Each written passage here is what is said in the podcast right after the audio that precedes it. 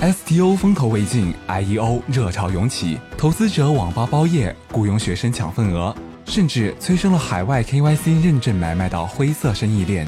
在 IEO 的带动下，主流币一度普涨，平台币更是受到追捧，BNB 冲上了全球市值第七的位置。这样的火热局面让人不禁迷离，以为熊市已去。但市场的局面狂热，并未说服舆论达成统一。到处弥漫着焦虑的发问：IEO 是变相的 ICO 吗？IEO 是投机还是价值发现？IEO 会和 STO 一样，只是一时的舆论造物？IEO 会沦为割韭菜的又一镰刀吗？IEO 背后真正受益者到底是谁？今天就让峰哥带大家一起来一探究竟。IEO 为什么能火？不管是传统模式的 ICO，曾经火热一时的 STO，还是如今火热的 IEO，它们都是区块链项目的一种融资模式。传统的 ICO 模式下，大多数项目通过在以太坊上发行代币来进行融资，也有的项目选择的是 NEO、EOS、LISK 等其他区块链平台发行代币。任何团队或个人只要会写智能合约，会使用该类平台。就可以发起 ICO 众筹，如此低的发行门槛，最终造成了 ICO 泛滥、骗局兴起，币圈投资环境被严重污染。而目前 IEO 的突然崛起和去年的 STO 的突然窜红一样，都是打中了 ICO 无监管状态的痛点。IEO 会成为下一个凉凉的 STO 吗？回答这个问题前，我们首先要了解下为何 STO 热会消散的如此之快。STO 英文全称是 Security Token Offering，指的是证券化通证发行。STO 项目受制于它必须符合 SEC，也就是美国证券交易委员会的监管要求。在成功被鉴定为证券型代币后，项目需要经过代码监督、项目合规性审查、团队成员背景调查。KYC 和反洗钱调查等审核，并出示实物资产和公司利润等作为背书，层层审核通过后，企业才可以发币融资。同时，企业还需要定期提供符合 SEC 要求的季度和年度财务报告。正是如此严格的监管，让去年众多媒体惊呼 ICO 狂潮已逝，STO 时代开启。但事实却是，寥寥数月过后，STO 风头渐散。归根到底，一是媒体确实夸大其词了，二是 STO 自身存在局限性。在面对美国境内投资者融资的项目中，一部分投资者因为资质限制被拦在了门外，而有幸进场的投资者也因为融资上限、投资份额严重受限。另外，面对美国境外投资者融资的项目，则规定了长达一年的禁售期。币圈终究是追求短期投机的散户投资者占多数。这样的规定无疑打击了他们的参与性质。那么回过头来看 IEO，它的实际运行模式可行性有多大呢？IEO 英文全称是 Initial Exchange Offering，指首次交易所发行，即用交易所作为募资平台，向该交易所用户发行代币的行为。首先，监管方面，IEO 的监管力量来自于交易所。交易所除了对项目进行审核和评估外，还会参与到项目交易方式和发售价格等规则的订立中。其次，和 STO 一样，IEO 也对投资者群体做了一定的分割。ICO 是面向所有人的众筹，而 IEO 仅仅面向该交易所的用户。一般来说，投资者需要首先注册成为该交易所的用户，并购买该交易所的平台币，用交易所平台币去购买代币。同时，IEO 要求对投资者进行 KYC 和反洗钱的资格认证，而 ICO 一般则没有这个流程。以币安为例，出于内地政府的监管压力，币安 Launchpad 项目只针对中国大陆地区以外的用户开放售卖额度。值得一提的是，这样的限制反而催生了海外 KYC 认证买卖的灰色生意。根据 O d i a r i n g 星球日报，在 BTT 刚出来的时候。一套 KYC 一百五十块钱，现在都被炒到了八百块钱一套。除了存在监管方以及投资群体划分机制外，IEO 和 ICO 的区别还在于，交易所会和项目方一起参与到项目的推广上，而 ICO 则只有项目方自己负责推广。另外，在 IEO 模式下，有了交易所的加持代币上线流程将更加通畅，因而其代币流通性也比 ICO 的更高。单纯从模式上看，IEO 模式有着不错的存续发展空间。对于投资者来说，有了交易所的加持，项目代币有了可信的增值空间。同时，有些 IEO 价格甚至比私募投资者的价格更低，这也为投资者博得了可观的收益空间。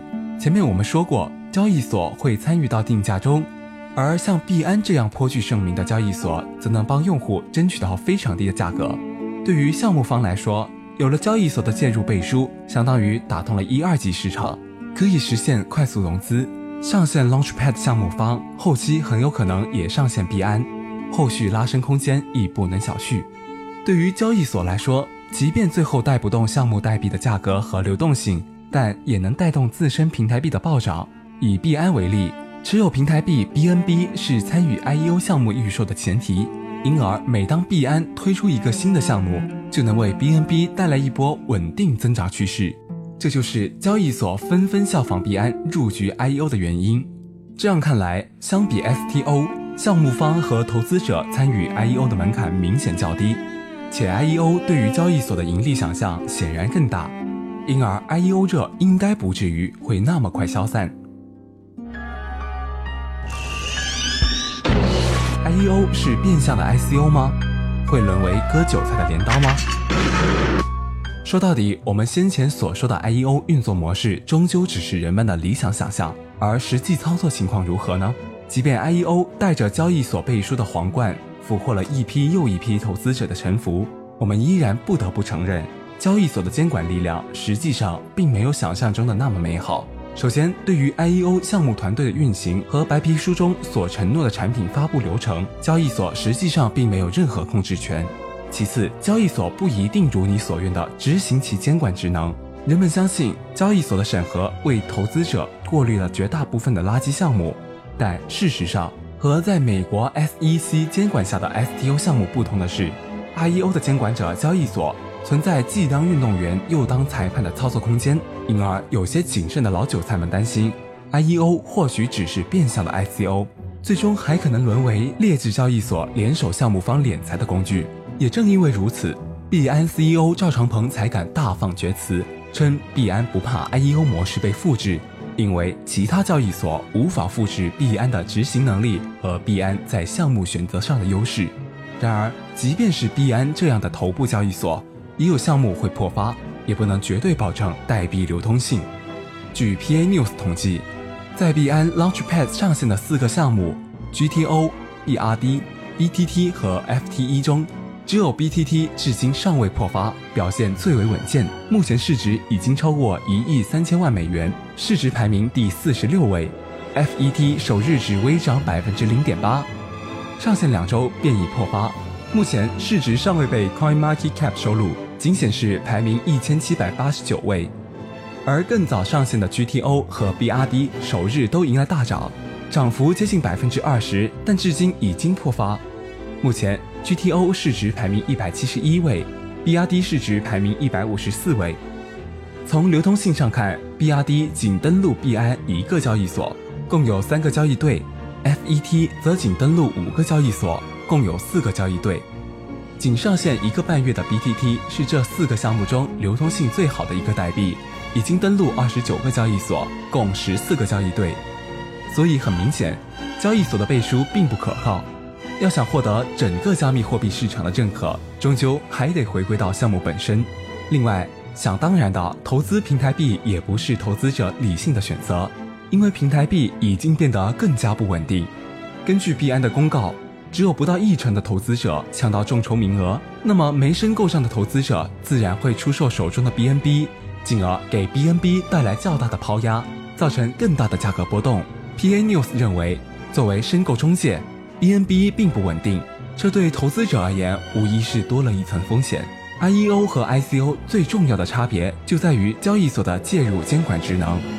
蜜蜂茶认为，如果交易所蓄意想借 IEO 旗号欺诈投资者，或是自身压根无力执行监管，那么这样的 IEO 项目实际上与一贯裸奔着的 ICO 项目没有什么差别，最后向投资者露出镰刀的锋刃也不是不可能的了。IEO 背后的受益者到底是谁？毫无疑问，如果 IEO 模式能顺从其理想模式运行，那么每个人都是受益者。投资者能获得价值投资，项目方能快速融资，加速项目良性发展，交易所也能获得交易量和信誉认可，自身平台价值也会大幅提升。但市场实际运作情况往往并不是如此简单。有人认为，IEO 背后最终的受益者将是交易所。因为即便项目不成功，交易所也为自己的平台币博得了一轮暴涨。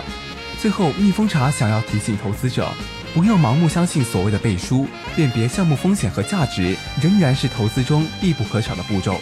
这也是为什么蜜蜂茶一直致力于为币圈投资者提供最全面、最及时的项目信息的原因。同时，我们也希望交易所爱惜自己的羽毛，真正履行监管职能，尊重每一位进来交易的用户。好了，今天的节目就是这样了，希望大家能有所收获。欢迎评论分享你对 IEO 的看法，如果你还有什么疑问，也欢迎提问。